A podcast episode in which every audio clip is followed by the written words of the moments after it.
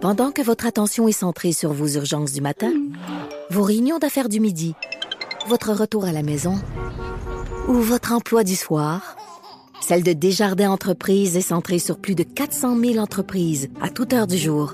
Grâce à notre connaissance des secteurs d'activité et à notre accompagnement spécialisé, nous aidons les entrepreneurs à relever chaque défi pour qu'ils puissent rester centrés sur ce qui compte, le développement de leur entreprise. C'est 23.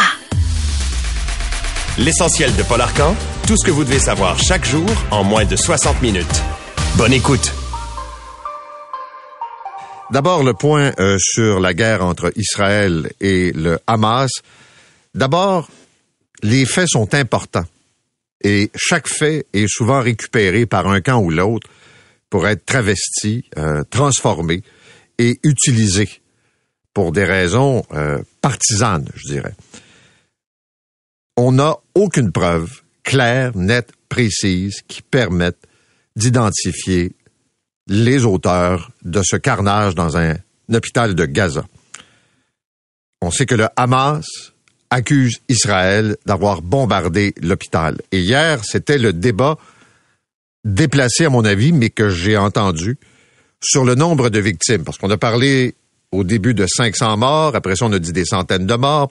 Pierre, on disait, ben, vous savez, peut-être qu'il y a moins de morts que ça. Il n'y aurait que des dizaines de morts je m'excuse, là, mais des dizaines de morts, c'est quand même pas mal de monde, puis on parle toujours d'un hôpital. Donc, il n'y a pas de preuves précises, concrètes, qui permettent de dire c'est Israël ou c'est le Hamas. Et hier, le président Biden, qui était en Israël, a dit que jusqu'à maintenant, il soutient la thèse d'Israël d'un lance-roquette mal dirigé et que le projectile aurait touché l'hôpital, donc une espèce de faction militante islamique qui euh, serait à l'origine du tir et que ce serait une erreur. Mais vous comprendrez que il euh, n'y a rien là qui puisse établir la responsabilité. Puis la grande question, c'est est-ce que vraiment un jour on sera capable, à la satisfaction de tout le monde, de dire voici ce qui est arrivé et comment c'est arrivé. Je pense qu'on peut en douter. Le deuxième point important ce matin, l'aide humanitaire. Le président Biden, qui d'ailleurs va s'adresser euh, aux Américains ce soir, a réussi à convaincre Israël d'ouvrir un peu les corridors pour permettre l'envoi de médicaments, d'eau, euh, de nourriture aussi. Euh, on parle d'une vingtaine de camions qui euh, vont quitter l'Égypte. C'est 20 camions et Israël a dit attention, on va surveiller. C'est pour les civils, c'est pour des raisons humanitaires. Ça en prendrait une centaine pour que ce soit vraiment efficace. Là, on parle d'une vingtaine. Puis on n'a pas euh, encore d'échéancier euh, précis. À quel moment euh, ce sera livré? Mais c'est au moins un pas dans la bonne direction parce que, et on ira sur le terrain ce matin, c'est une situation qui demeure tout à fait chaotique et dramatique. L'absence d'eau, de nourriture, de médicaments, sans parler des opérations militaires de bombardement. S'il y a moins de chiffres sur les sorties aériennes et sur les tirs, ça ne veut pas dire que c'est plus euh, tranquille pour autant. Et sans euh, compter tous ces Palestiniens qui se sont déplacés, euh, plus d'un million de personnes qui vivent dans des conditions de camps de réfugiés, complètement entassés les uns sur les autres. Et puis, il y aura également des efforts diplomatiques. Il y a le premier ministre britannique qui est en Israël. Tout ça pour essayer un peu de calmer le jeu et d'éviter que ça bascule complètement dans un conflit régional on peut penser avec le Liban, le Hezbollah, on peut penser aussi à un rôle que pourrait jouer euh, l'Iran. Euh, les Américains ont déployé euh, des, des bateaux de guerre également dans le secteur. Alors, c'est quand même une situation qui est extrêmement tendue. Et avec Charles-Philippe David, plus tard, on va regarder un peu quel rôle les Américains peuvent jouer pour essayer justement de calmer le jeu entre Israël et le Hamas. Chez nous maintenant, c'est pas étonnant la presse nous dit ce matin que les plaintes pour maltraitance pour les personnes âgées et handicapées, donc les vieux et les vulnérables, c'est en croissance de 120% en un an. Euh, là, il y a une loi qui permet de faire des signalements. D'ailleurs, au Québec, il y aurait une quinzaine d'affaires de mauvais traitement rapportées chaque jour concernant une personne âgée ou handicapée. Et vraiment, ces plaintes, on peut les prendre de deux façons. Enfin, les gens peuvent parler, peuvent le dire et peuvent dénoncer. Et est-ce qu'il y a une augmentation du nombre de plaintes parce qu'il y a plus de gens maltraités aussi? C'est probablement un peu des deux. Et euh, là, ce qu'on constate, c'est une augmentation de 120% Québec attribue l'augmentation à une meilleure connaissance de la loi, mais c'est quand même un projecteur sur le vécu de gens vulnérables qui sont euh, abusés. Euh, dans le rapport du ministère de la Santé et des Services sociaux qui a été présenté à l'Assemblée nationale, la presse nous dit qu'il y a 5 756 cas présumés ou avérés de maltraitance qui ont été dénoncés. Il y en avait eu l'année passée 2600. Et on rappelle qu'il faut dénoncer qu'il y a des chiens de garde du réseau de la santé qui sont en poste justement pour recevoir les plaintes et les étudier. Mais je voudrais dépasser les chiffres ce matin. Parce que la maltraitance, ça a plusieurs formes, ça a plusieurs visages. Oui, il y a de l'abus euh, de personnes qui sont âgées, qui sont malades, euh, des, enfants, des proches qui vont les extorquer, qui vont les brasser, euh, qui vont les priver parfois de nourriture. Mais il y a aussi ce que j'appelle la maltraitance qui est institutionnalisée.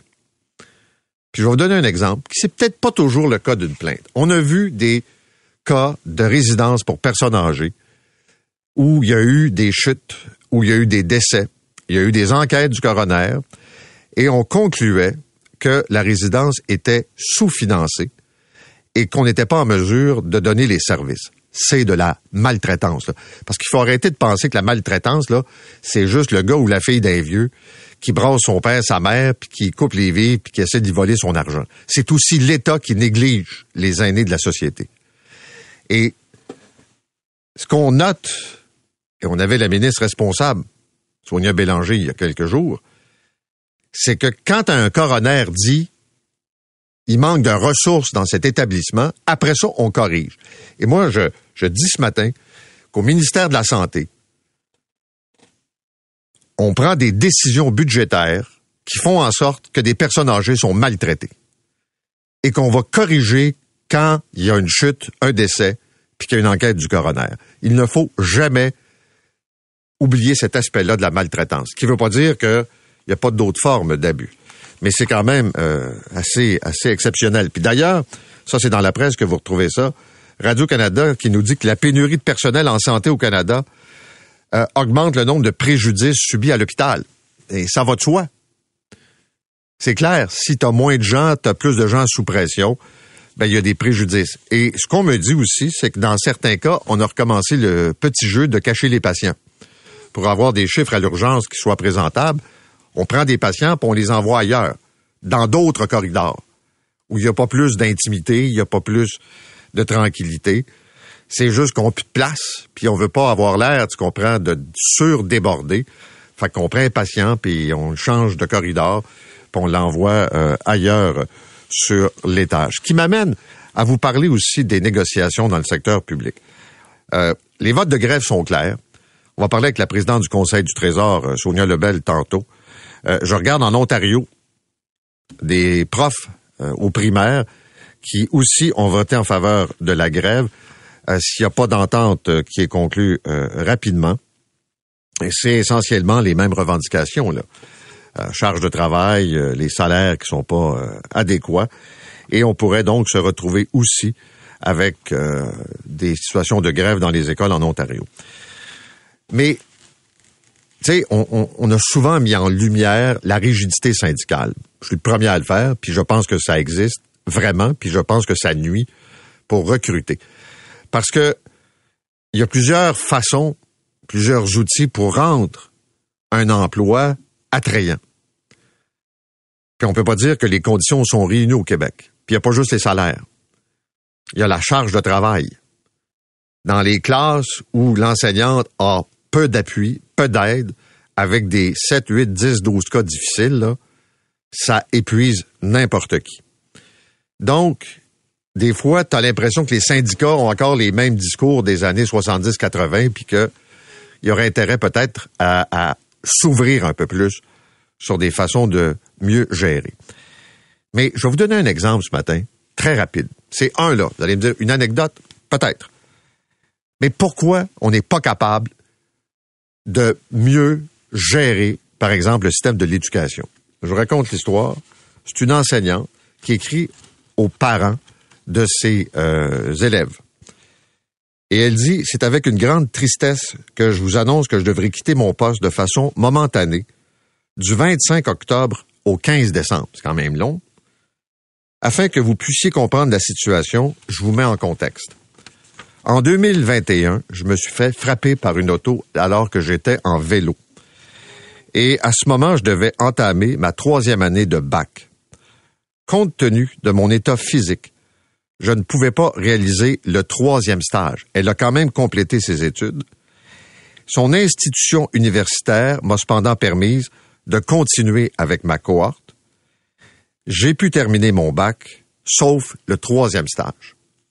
Elle enseigne actuellement. Elle a un bac en enseignement, mais il manque le troisième stage.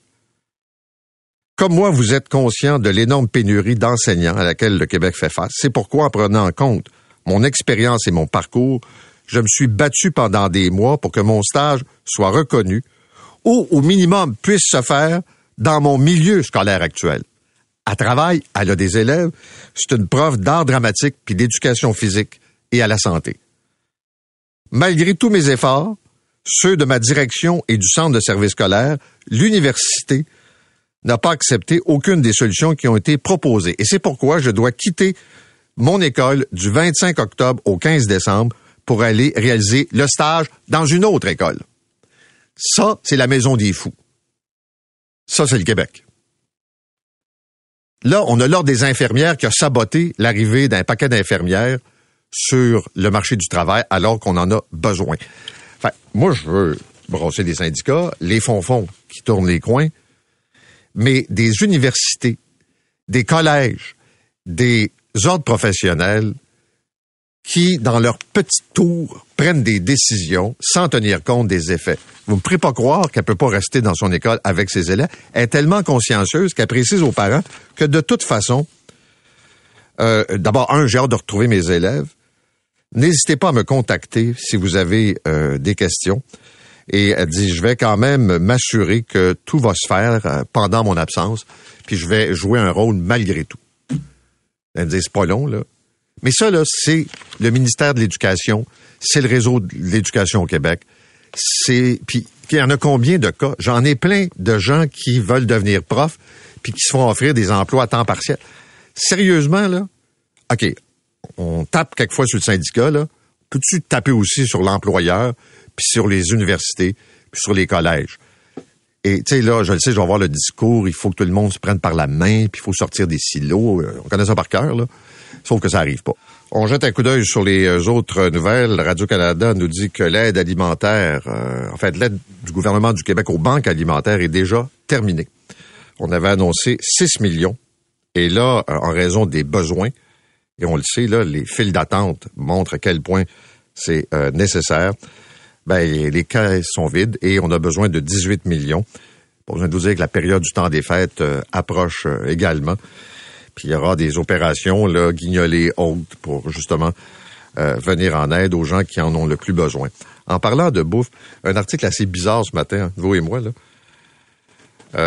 c'est Sylvain Charlebois qui parle de l'Ozempic et qui explique que les restaurateurs vont devoir s'ajuster au fait que les clients mangent moins que les portions sont peut-être plus petites. Et que là, comme c'est extrêmement populaire, quel est l'effet de l'Ozempic sur les restaurants? Écoute, disons que c'est un angle qui m'avait échappé, là. Mais, euh, puis là, Ozempic et d'autres, médicaments aussi. Euh, est-ce que vraiment les gens vont euh, changer leurs habitudes? Moi, je pense sérieusement que la facture est pas mal plus déterminante. Puis quand des gens me disent, ben, c'est correct qu'ils réduisent les portions, c'est meilleur pour la santé. Euh, OK. Mais combien ça coûte aller dans tel ou tel restaurant? Puis hier, on le voyait, c'est plus cher au Québec en termes d'augmentation qu'ailleurs. Puis je blâme pas des restaurateurs, là, très conscients les taxes, le coût de la main-d'œuvre, les matières premières. Évidemment que ça coûte cher, mais le client aussi. a une limite euh, pour ce qui est de son budget comme ça de divertissement. Il y a Imperial Tobacco qui entre dans la bataille concernant les euh, parfums pour ce qui est des vapoteuses. Donc, euh, la presse nous dit ce matin que euh, Imperial Tobacco se trouve pas mal derrière une campagne qui s'appelle Buy Saveur, déployée au Québec. Alors, on parle sur les réseaux sociaux, dans les dépanneurs et dans les euh, stations-service. Et euh, ça, c'est le rôle que s'est donné Imperial Tobacco. Puis Imperial Tobacco, là, je pense qu'il nous envoie un communiqué par semaine. Puis un qui m'a toujours fait bien rire, celui que j'ai reçu, c'était le 12 octobre. Imperial Tobacco Canada lance un nouveau produit de sevrage du tabac. Est-ce que quelqu'un va penser qu'il n'y a pas un intérêt financier? Et là, ils veulent qu'on fasse la promotion d'un nouveau produit pour qu'on arrête de fumer. Fait que c'est sûr que la cigarette, faut que tu sois habile dans ton approche. Fait que là, tu dis, ben moi, j'ai des produits de vapotage. Puis je suis pas en train de dire, parce que je sais qu'il y a des gens qui aiment les saveurs, puis qui se servent euh, de la vapoteuse pour arrêter de fumer. Je suis pas convaincu là de la moralité qui veut que c'est pour épargner les jeunes puis tout ça là. Il y a aussi une clientèle qui a besoin euh, de la, fameuse vapoteuse pour arrêter de fumer. Il y a tout le débat sur les universités qui continue. Euh, puis, sérieusement là, Québec a intérêt à clarifier son message. Hier, la mairesse a dit, euh, y a-t-il moyen de faire la promotion du français, s'assurer du développement? mais en même temps protéger les institutions? Et Valérie Plante a raison là-dessus. Une ville est perdante quand des institutions comme McGill, euh, euh, Concordia perdent des plumes. Puis c'est pas vrai qu'il y aura un transfert automatique qui va se faire vers d'autres universités. Puis la ministre Pascal Derry nous disait cette semaine, ben là, voici les exclusions. Savez-vous quoi? Je suis pas certain que beaucoup de recteurs comprennent exactement la portée de ce que le gouvernement va faire, veut faire, puis je suis pas certain que le gouvernement mesure aussi la portée de ce qu'il a annoncé. Puis j'essaie de voir le lien entre l'argent et la langue. Euh, c'est peut-être un peu, un peu euh, pas trop clair. Puis le Parti québécois qui ramène la souveraineté à l'avant-plan. On a vu Paul Saint-Pierre Plamondon dire que le Québec aurait sa monnaie, son armée, et il va nous préparer un budget. Euh, les réactions ont été rapides c'est pas un sujet qu'on comprend qui soulève les passions actuellement. Et vous avez vu Éric Girard qui a dit que actuellement le fédéral dépense plus au Québec qu'il reçoit en revenu, le fameux système de péréquation. Vous écoutez l'essentiel de Paul Arcan en 60 minutes. De retour après la pause.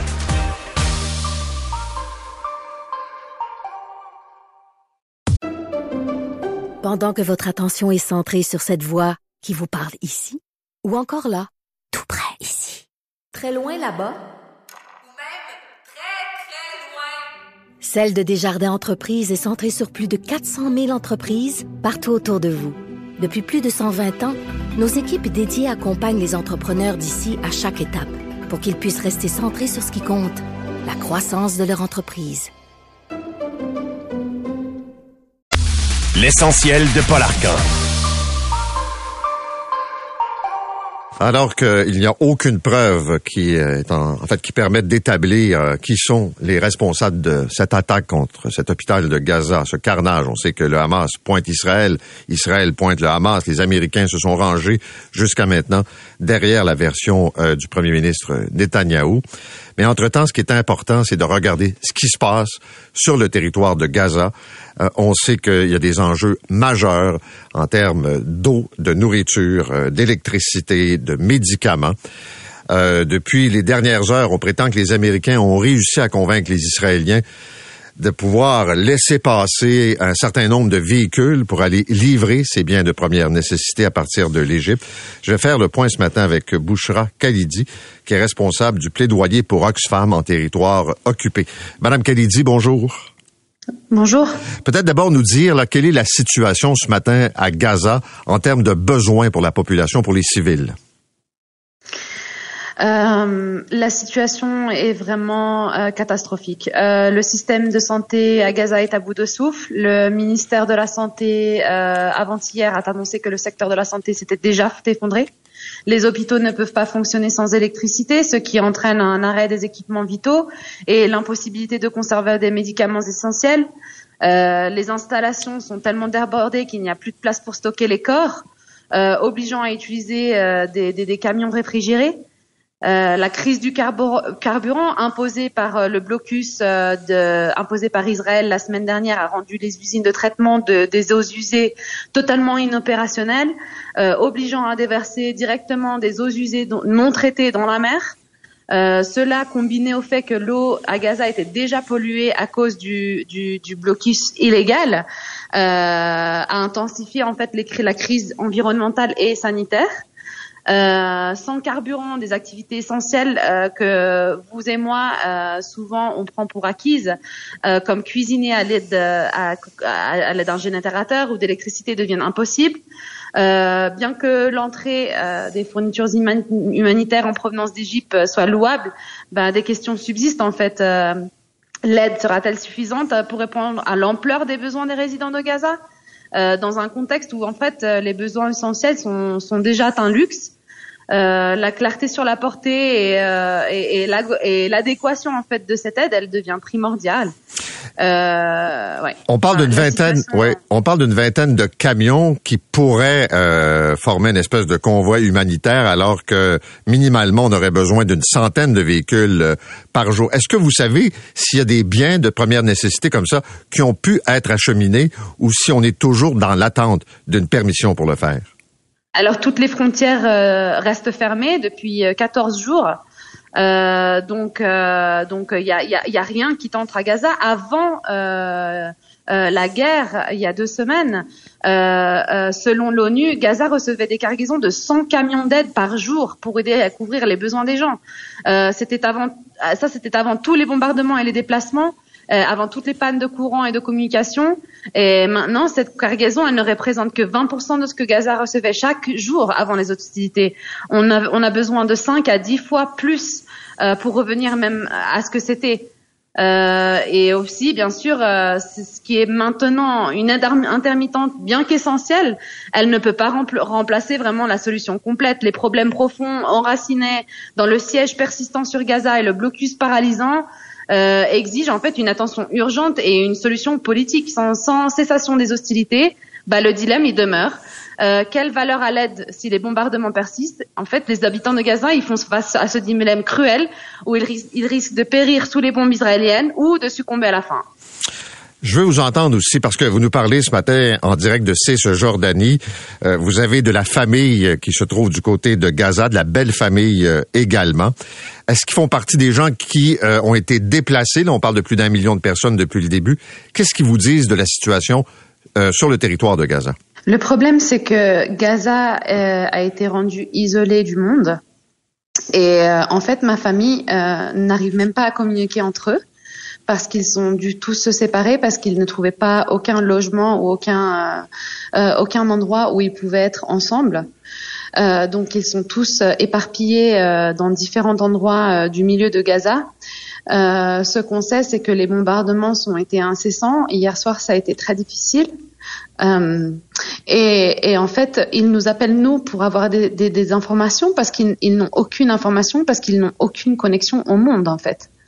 Euh, c'est vraiment, euh, c'est vraiment catastrophique. Est-ce qu'ils ont dû euh, se déplacer à plusieurs reprises? On, sait que depuis vendredi dernier, il y a des appels qui ont été lancés en disant quitter. On parle de plus d'un million de personnes, donc eux aussi ont dû bouger.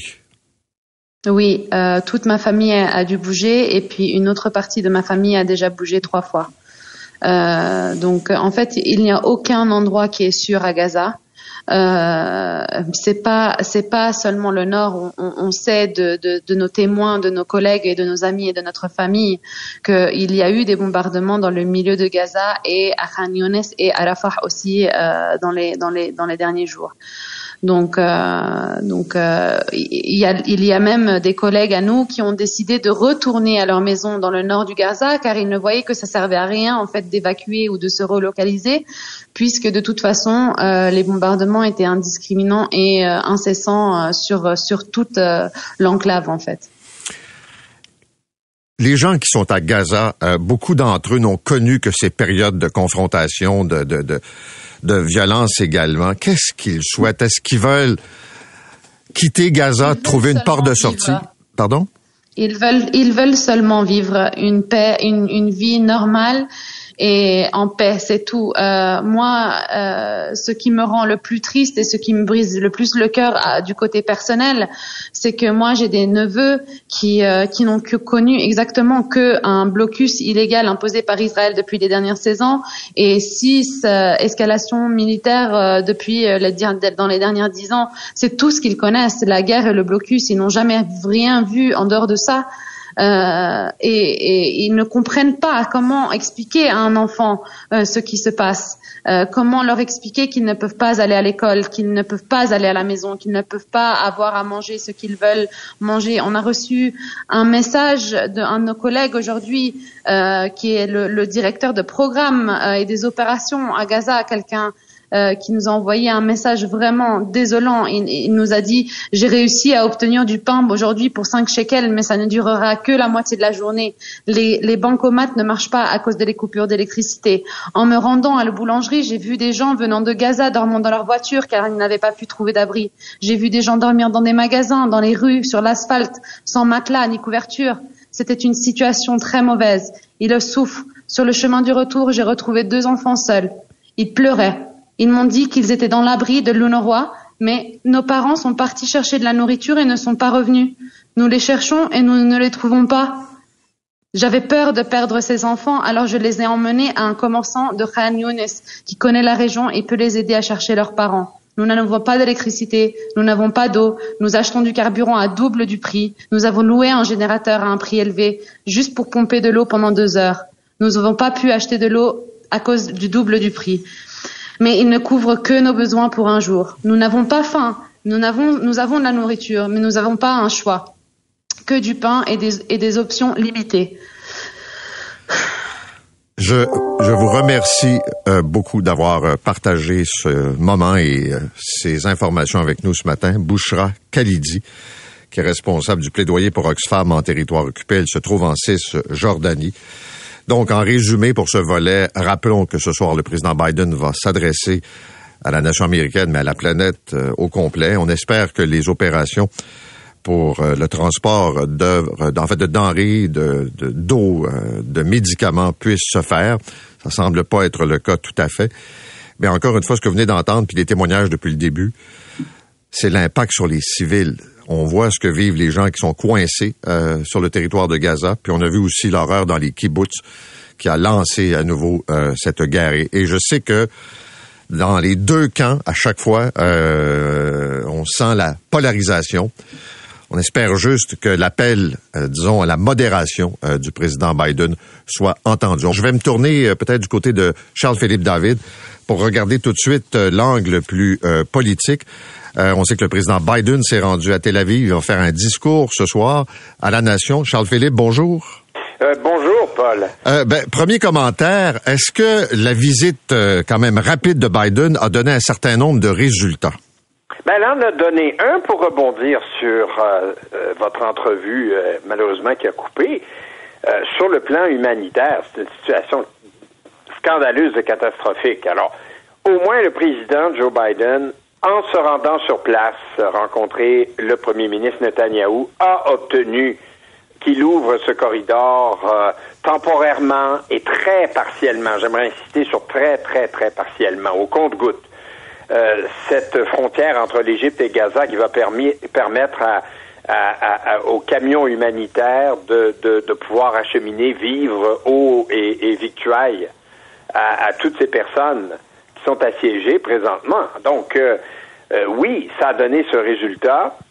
Publiquement, Joe Biden a appuyé, bien évidemment, le premier ministre israélien, comme tout le monde s'y attendait, et je pense que c'était euh, c'était bien correct qu'il le fasse, et il le fait bien, Joe Biden, lorsqu'il prend la mesure d'une tragédie humaine comme celle qui s'est produite en Israël le 7, 7 octobre dernier, et ça a été bien ressenti, bien accueilli, et il a manifesté son appui inconditionnel euh, au gouvernement d'Israël.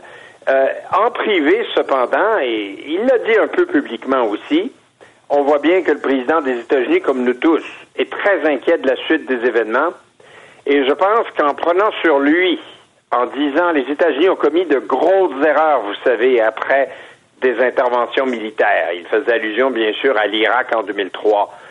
Ne faites pas les mêmes erreurs que nous. Ne tombez pas euh, dans le panneau d'une tragédie qui va se retourner contre vous.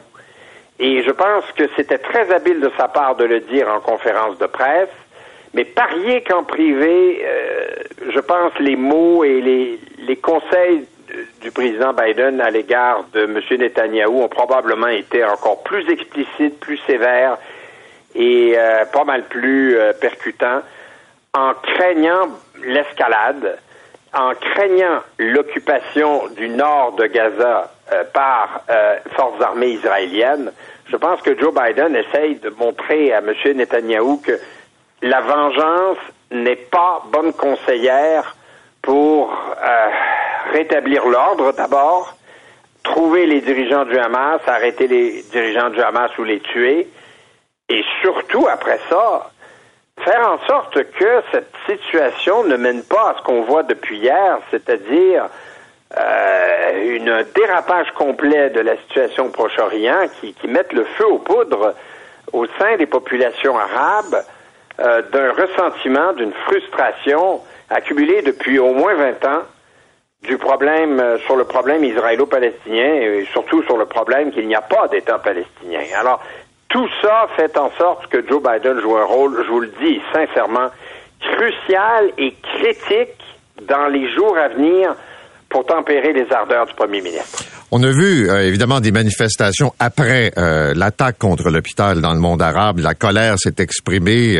c'est vrai dans les pays arabes, mais c'est vrai partout dans le monde. Euh, est-ce qu'il y a toujours, et tu viens de, de, de mentionner, ce potentiel de, que, que, cette guerre devienne régionale? On, on, voit ce qui se passe à Gaza, mais il y a aussi le Hezbollah au Liban, les ah Iraniens qui menacent d'intervenir. À quel point on est prêt là d'un débordement? Oh, sans aucun doute. Euh, je crois qu'il ne faut pas du tout, du tout, du tout minimiser la possibilité que tout ça, comme je l'ai dit, s'embrase et, et devienne un problème bien plus large. Il y a euh, en Israël, euh, c'est-à-dire au Liban du Sud, le Hezbollah qui peut attaquer le nord d'Israël. Il y a les territoires occupés de Cisjordanie, Paul, où il peut y avoir encore une fois l'équivalent d'une intifada, c'est-à-dire une révolte populaire contre, euh, contre les Israéliens, contre les colonies juives en Cisjordanie. Et puis, il y a la Syrie quand même qui est tout à fait à côté aussi, où il y a eu des frappes israéliennes contre euh, quelques bases syriennes, parce qu'il s'y retrouve là aussi euh, des éléments très, très, très durs, très extrémistes, euh, djihadistes en sol syrien. Et avec tout ça, ne pas oublier l'Iran, pas très, très loin, qui appuie très ouvertement, et ils l'ont dit qu'ils viendraient en aide au Hamas, au Hezbollah et à la Syrie si tout ceci devait être attaqué. Ah, ben, absolument, le potentiel est là. Et d'ailleurs, c'est l'une des raisons pour lesquelles Biden s'est rendu personnellement à Jérusalem, c'est pour indiquer, et il a encore dit ce verbe en anglais qui est très clair, il l'a répété même trois fois hier, après l'avoir utilisé il y a quelques jours, en disant, don't, n'y pensez pas ne pensez pas attaquer Israël et vous mêlez de ça. Et preuve à l'appui, ben, il y a quand même maintenant deux groupes aéronavals américains qui sont au large d'Israël de, et de Gaza pour frapper, euh, cibler euh, un seul qui, profiterait de l'occasion pour euh, pour encourager une escalade. C'est pour cela, je voudrais dire un mot important, je crois, ici. C'est pour cela que les médias doivent être, au Québec comme ailleurs, extrêmement prudents sur les nouvelles qui nous viennent, comme celle de, évidemment, cette terrible explosion, euh, cette attaque contre l'hôpital euh, dans la bande nord de Gaza. Euh, les nouvelles sont sorties bien trop vite et très vite.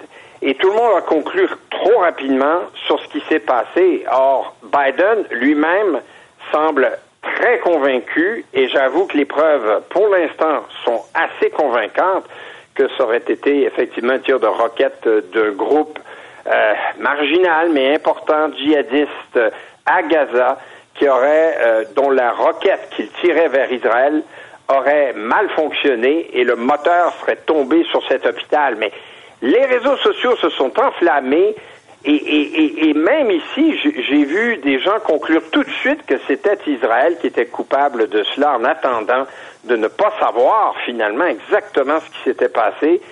Euh, il faut faire extrêmement attention euh, dans les médias, dans la manière dont on rapporte les nouvelles. Quand on ne sait pas, on doit dire qu'on ne le sait pas. Exact. Merci beaucoup, Charles-Philippe. Bonne journée. Je vous en prie, bonne journée. Au revoir. Charles-Philippe David, qui est euh, de l'Observatoire sur les États-Unis à l'Université du Québec à Montréal. Vous écoutez l'essentiel de Paul Arcan en 60 minutes. De retour après la pause.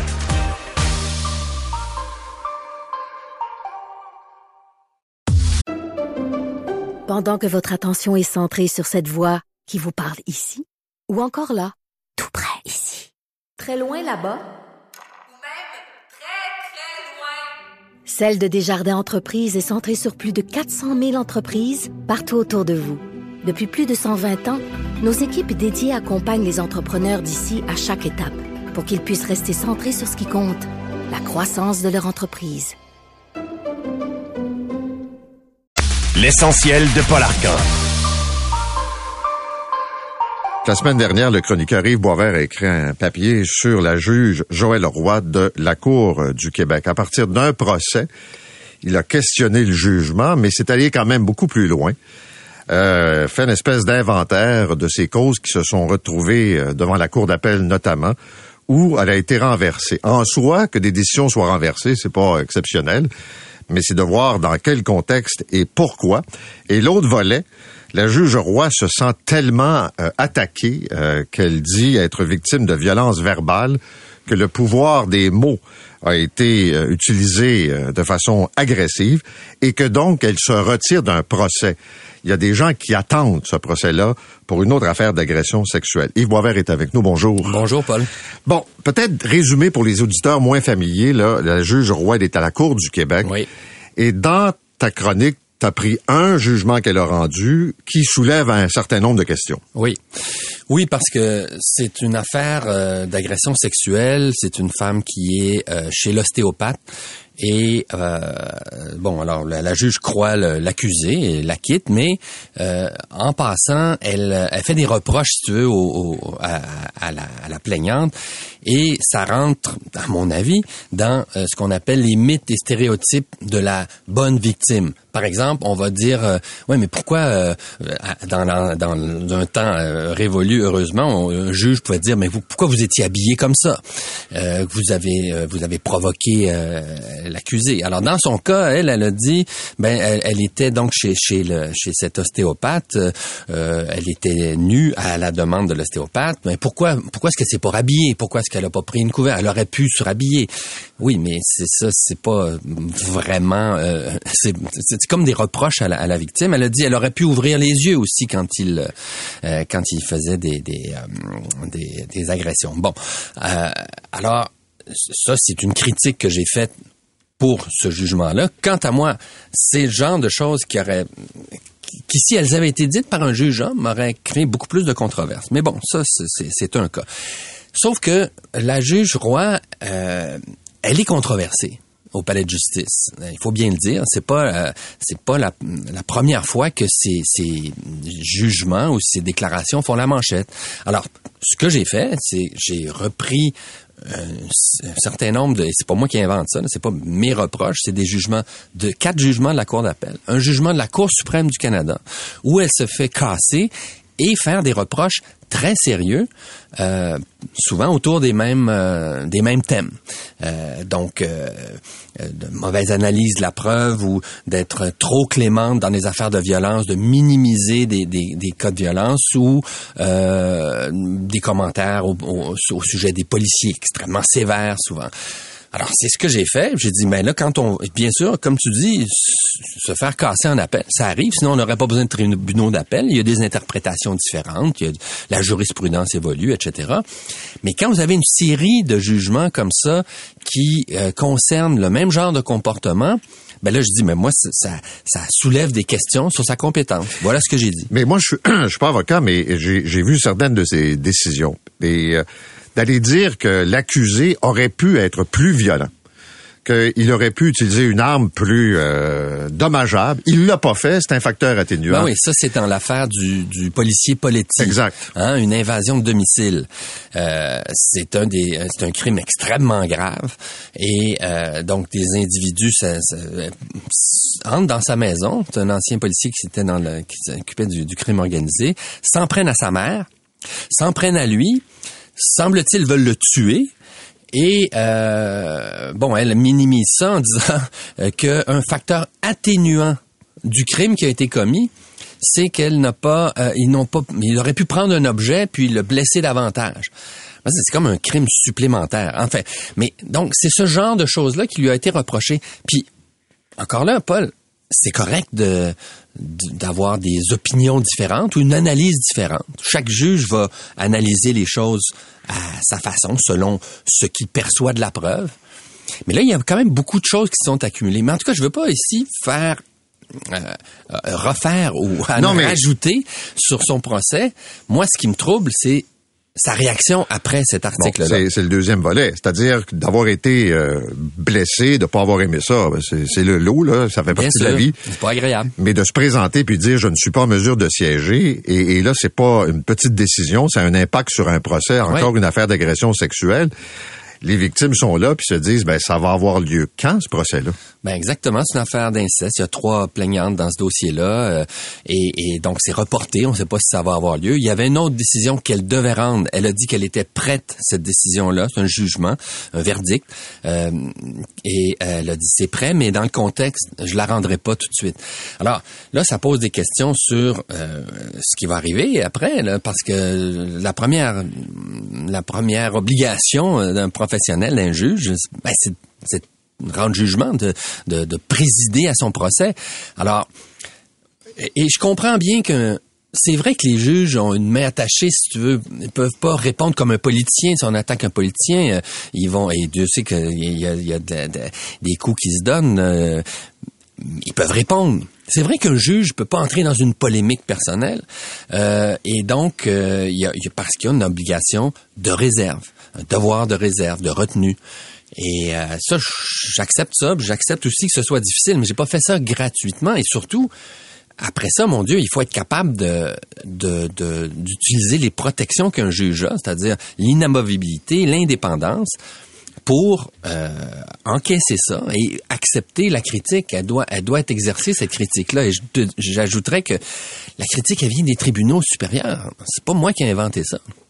Est-ce que la juge en chef de la Cour du Québec peut la forcer à, siéger, peut la forcer à rendre sa décision, ou c'est comme, appelons ça un congé professionnel, puis on est obligé de regarder aller le train? Ben là, écoute, je, quelqu'un qui est qui est malade ou qui est en peut être en arrêt de travail pour toutes sortes de raisons, quelles que soient les causes. Puis là, à ce moment-là, euh, c'est comme dans n'importe quel euh, job. Mais je pense que oui, c'est du- de la responsabilité de la juge en chef euh, de s'assurer que que le- la, la justice soit rendue. Surtout avec les délais qu'on connaît en ce moment dans la justice, avec les arrêts Jordan, euh, chaque cause comme ça est un peu l'élastique est tendu au maximum.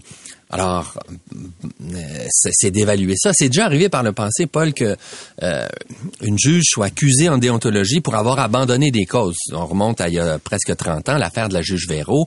Elle avait rendu un jugement controversé. Il y avait eu euh, beaucoup de critiques à son endroit. Elle avait abandonné trois causes qu'elle disait je, suis pas en état de siéger. Il y a eu une accusation déontologie contre elle. Bon, elle a été acquittée, mais donc il y a, il y a- là il y a, il y a- il y a un nœud, si tu veux. Euh, et et euh, Est-ce que ça peut aller jusqu'au Conseil de la magistrature? ben, c'est ça que je veux dire. Oui, absolument. Ça, ça se peut. Mais là, il faut voir. Il faut voir. Évidemment, quelqu'un qui est, qui, est, qui est malade ou qui est, euh, qui, qui est en- qui a besoin d'un- d'une pause, c'est- humain.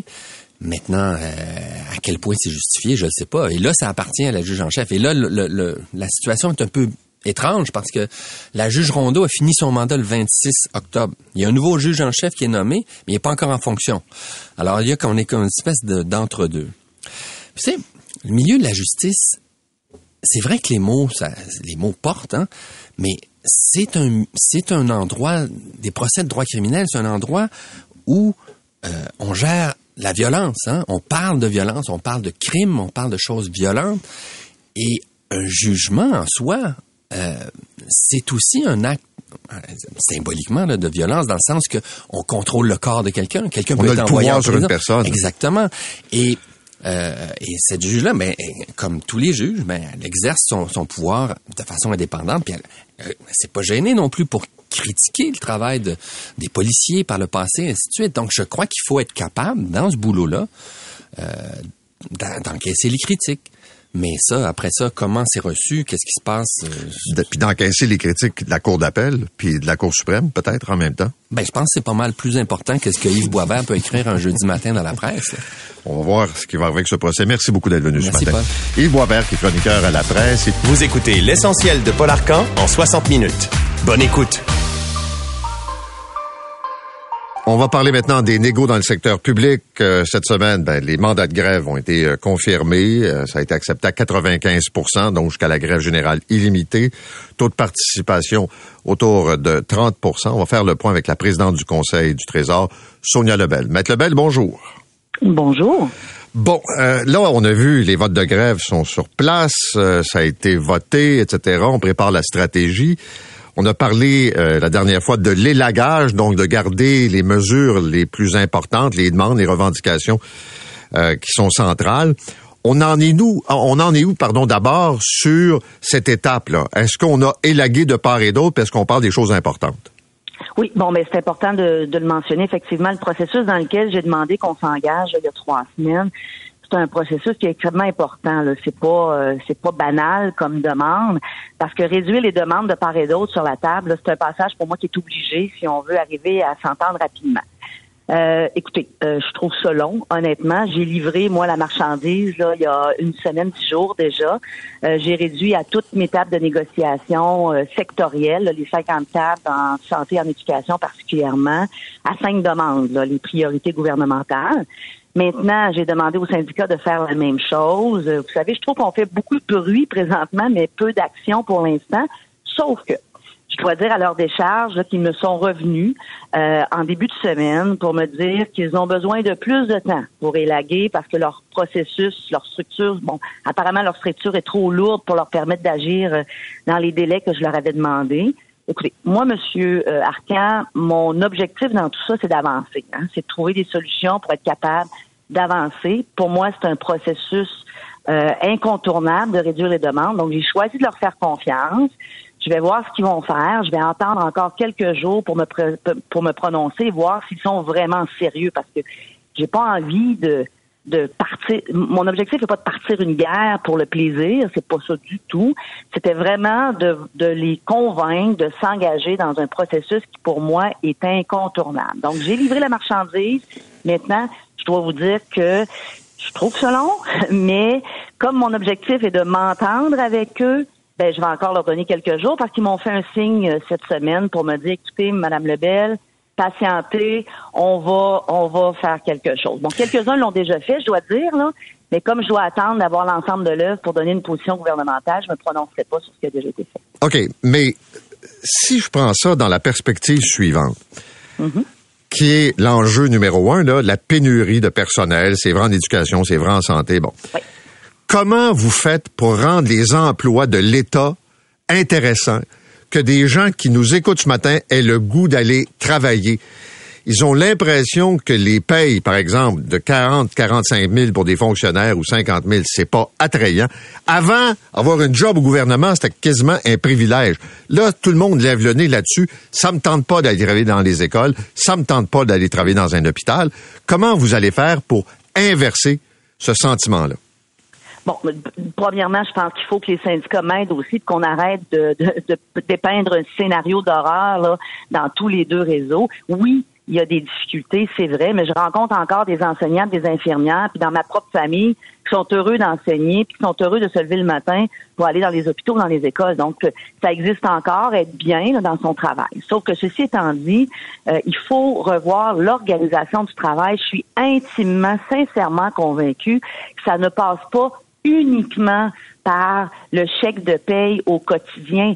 La preuve, c'est que dans la dernière négociation 2020-2023, on a donné des hausses de salaire records aux enseignants, aux infirmières, 17-18% sur trois ans. Et ça, faut pas l'oublier. Ils l'ont dans leur poche.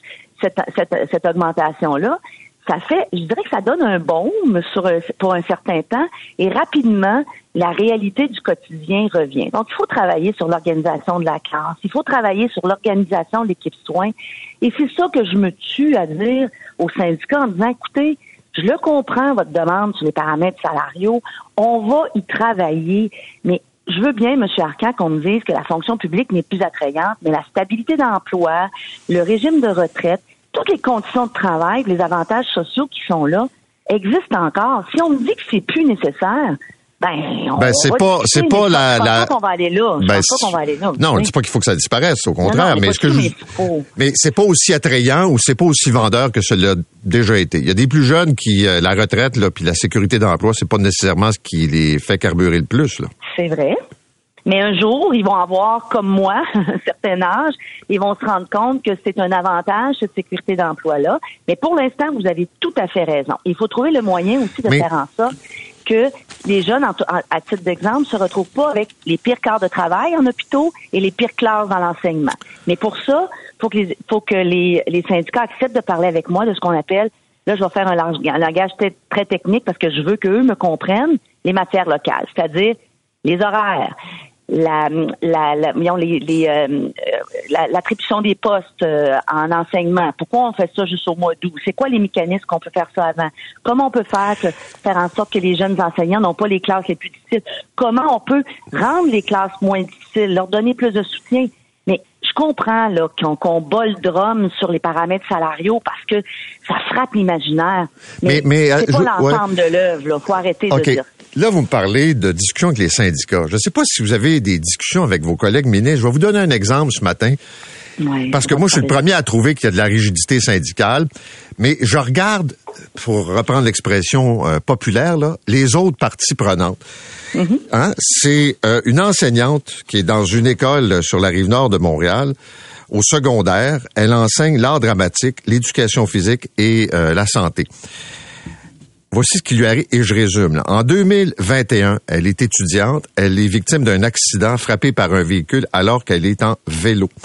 Elle peut pas faire son troisième stage. Par contre, elle poursuit ses études, obtient son bac, c'est complet, il manque le troisième stage. Après des discussions entre elles, l'appui de son école, de son centre de service scolaire, l'université n'accepte pas la proposition qui est faite pour combler le stage. Ce qui fait qu'elle doit quitter sa job à l'école du 25 octobre au 15 décembre pour aller faire un stage dans une autre école. Si c'est pas la maison des fous, ça, je me demande c'est quoi. Ben, écoutez, vous me connaissez euh, depuis longtemps, M. Arcan. C'est difficile. Moi, je trouve ça toujours difficile de commenter une situation quand j'ai pas le détail exact. Mais je vous dirais que ça, ça, disons que ça provoque euh, certainement un rehaussement de sourcils, puis ça commande des réponses. Je sais que mes deux collègues l'éducation, à l'enseignement supérieur, pour avoir été en contact avec eux rapidement ce matin, Mais, sont euh, sur vous le me parlez des conditions- Ils vont creuser l'affaire. Ouais, mais vous parlez avez des- raison, il faut vérifier. Non, mais vous avez des conditions, euh, vous parlez des, des, des conditions locales, là, des enjeux locaux. Je ne sais fait. pas combien j'ai de courriels de jeunes enseignants, enseignantes. Paraît que vous manquez de profs, des jobs à temps plein, ils se font euh, jamais appeler, il y a pas de... Puis ils, se- ils ils se promènent d'un centre de service scolaire à l'autre. Moi, là, je commence à douter parfois de la bonne volonté puis de la capacité de certains employeurs à régler le problème. Je comprends pas que des jeunes qui ont la formation, pas des adultes de 18 ans et plus, tout court, là, ils ont un bac, ils ont fait tout ce qu'il fallait, ils sont disponibles à temps plein, on leur offre du temps partiel, il faut qu'ils se promènent. Il manque-tu vraiment des profs pour qu'on soit capable de lever le nez comme ça sur ceux qui sont disponibles? Ben justement, dans les demandes qui restent sur la table, dans, dans- sur la table enseignant, la question de rehausser les postes à temps complet est sur la table. Mais aussi paradoxal que ça puisse euh, paraître, Monsieur Arcan, faut que je le négocie avec les enseignants, avec les syndicats. Mais il y a présentement, vous avez tout à fait raison, on n'est plus dans, dans un an- dans les années où on avait une abondance de profs, puis que là les gens étaient sur la liste de rappel, puis qu'il fallait, il y avait des queues de tâches, comme on dit dans le langage enseignant, puis qu'on faisait de la, de la suppléance d'une école à l'autre, puis que les centres de services scolaires voulaient se garder de la souplesse parce qu'il fallait pas qu'il y ait trop de postes à temps de trop de profs à temps plein parce qu'il y avait trop de il y avait une abondance de profs qui passaient de postes, mais le fait de rehausser les postes à temps complet, c'est sur la table. Mais aussi paradoxal que ça soit, faut que je m'entende avec les syndicats. Je voudrais vous entendre sur l'ordre des infirmières. Là. Il y a aussi... Oui, il y a un une- autre euh, beau dossier. Ouais. Là aussi, il y a une pénurie. Il y a eu un taux d'échec spectaculaire. Il y a un rapport de commissaire qui dit on a un problème avec euh, l'examen. Bon. Et l'ordre nous explique euh, de façon plus ou moins subtile que des infirmières de cégep, ça les intéresse de moins en moins, puis qu'ils veulent des infirmières bachelières. là.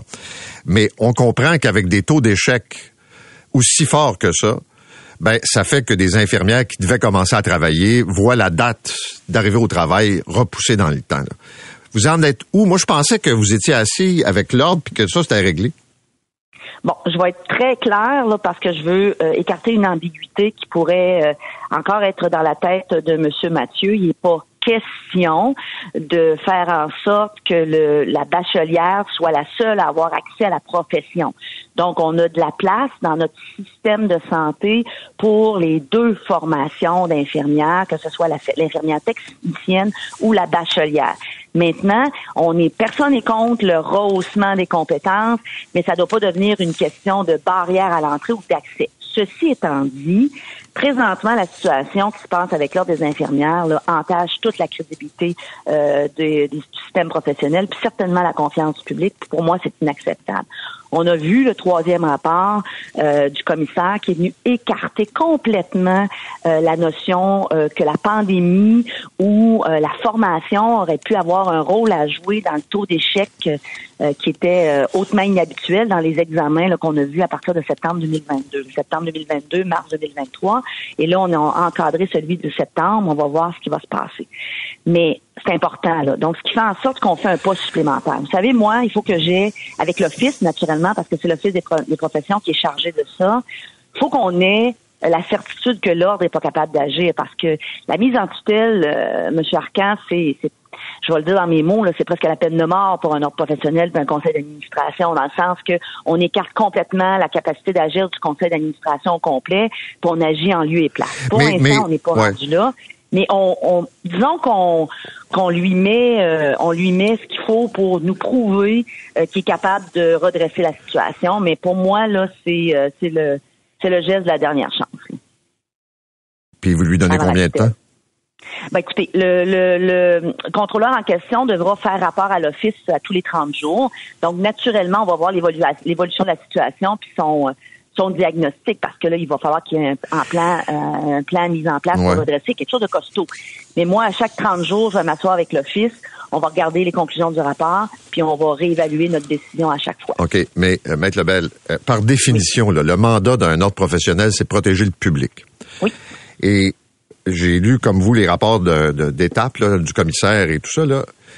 Et moi, j'entends comme message que l'ordre des infirmiers et des infirmières nous a protégés, nous le public, d'infirmiers et d'infirmières qui, en raison de la pandémie, n'avaient pas toutes les compétences requises pour passer l'examen et donc devenir sur le champ infirmier infirmière. C'est une question de qualité. Oui, mais là, pour l'instant, ça s'est écarté de la table. C'est sûr qu'il faut, faut toujours être prudent. Il faut s'assurer que dans la- le pourcentage d'infirmières qui n'a pas passé euh, l'examen, euh, et moi, je suis tout à fait d'accord avec le fait, je vais le reprendre d'une autre façon. Je suis tout à fait d'accord avec le fait qu'il faut s'assurer que chaque infirmière qui intègre le réseau, le réseau a la compétence pour protéger le public. Mais protéger le public, c'est pas juste de bloquer des infirmières qui n'ont pas la compétence. C'est aussi de s'assurer que toutes les infirmières compétentes puissent intégrer le réseau parce qu'on en a besoin. Donc, moi, là, c'est ça qu'il faut que l'ordre fasse. Et les recommandations du commissaire dans le rapport numéro 2 sur l'examen étaient très claires. Et il est venu réitérer dans le dernier rapport que non, ce n'est pas la pandémie. Non, ce n'est pas la formation. Donc maintenant, c'est complètement l'examen et la méthode de calcul des notes. Donc il faut que l'ordre redresse la situation et c'est impératif. Merci, Maître Lebel. Bonne journée.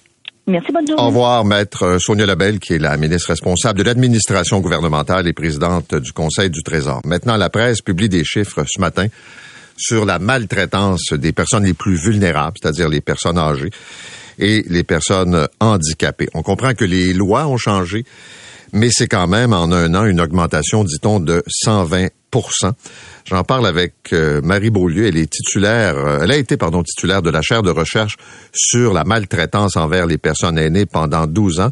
Elle est prof à l'école de travail social de l'Université de Sherbrooke. Madame Beaulieu, bonjour. Oui, bonjour, M. Arcan. Est-ce que l'augmentation, quand même euh, impressionnante, là, de 120% c'est dû strictement au fait qu'on a modifié la loi, qu'il y a maintenant des mécanismes clairs, connus, qui permettent aux gens de dénoncer?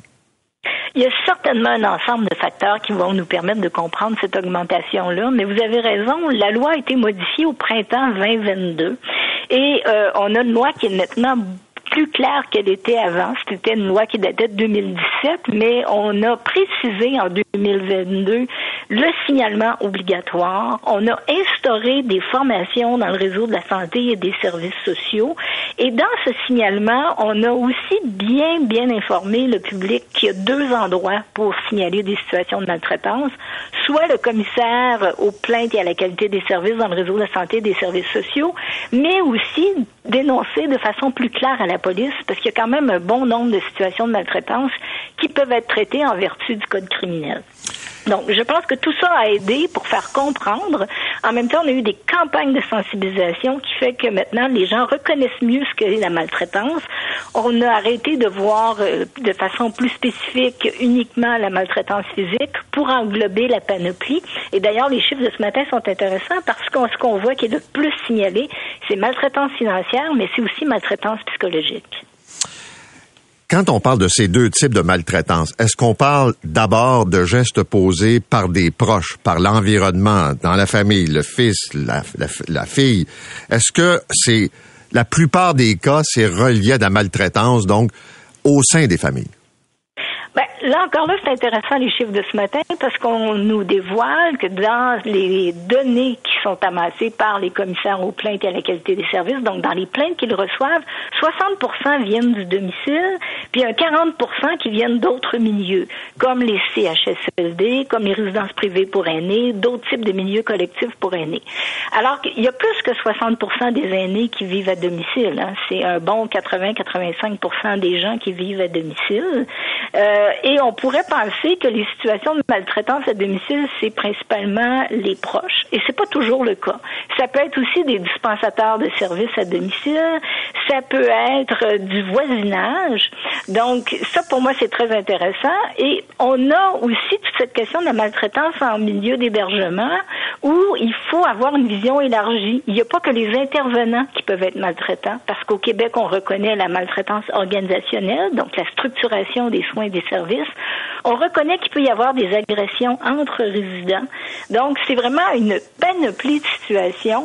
Bien qu'on voit plus facilement les familles, ce n'est pas que les familles. L'autre question, euh, Madame Beaulieu, qui me vient en tête, parce que je lis parfois des rapports de coroner qui concernent des établissements, euh, résidences mhm. personnes âgées, centres de soins de longue durée. Et souvent, puis là, c'est pas nécessairement de la maltraitance, quoi que ça peut le devenir, mais c'est souvent de la négligence, où on découvre qu'une résidence, par exemple, a été sous-financée par l'État pour euh, les services nécessaires pour avoir le personnel requis de base pour donner les services. Et comme ce personnel est absent, il peut y avoir une chute, il peut y avoir, comme vous dites, un bénéficiaire qui en attaque un autre. Bref, l'État a sa part de responsabilité dans la maltraitance des personnes âgées.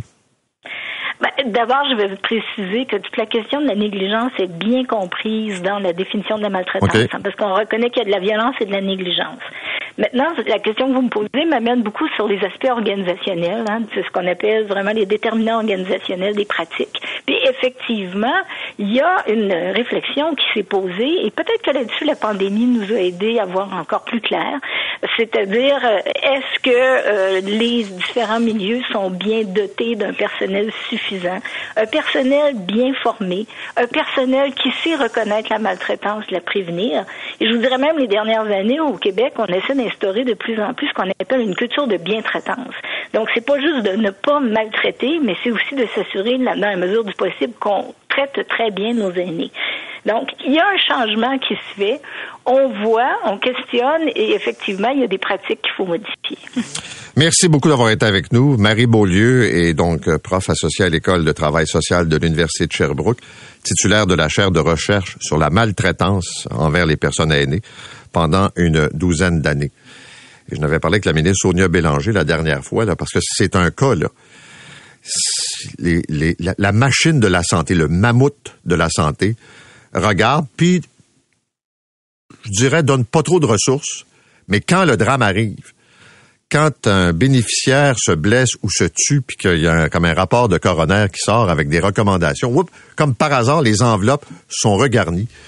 Et là, on donne plus de services. Et je, moi, je persiste à dire qu'il y a une responsabilité de l'État. C'est pas un individu, mais on va te donner du budget si on est obligé de le faire. Sinon, arrange-toi avec les moyens du bord, comme on dit. C'est 23. Pendant que votre attention est centrée sur vos urgences du matin, vos réunions d'affaires du midi, votre retour à la maison ou votre emploi du soir, celle de Desjardins Entreprises est centrée sur plus de 400 000 entreprises à toute heure du jour. Grâce à notre connaissance des secteurs d'activité et à notre accompagnement spécialisé, nous aidons les entrepreneurs à relever chaque défi pour qu'ils puissent rester centrés sur ce qui compte, le développement de leur entreprise.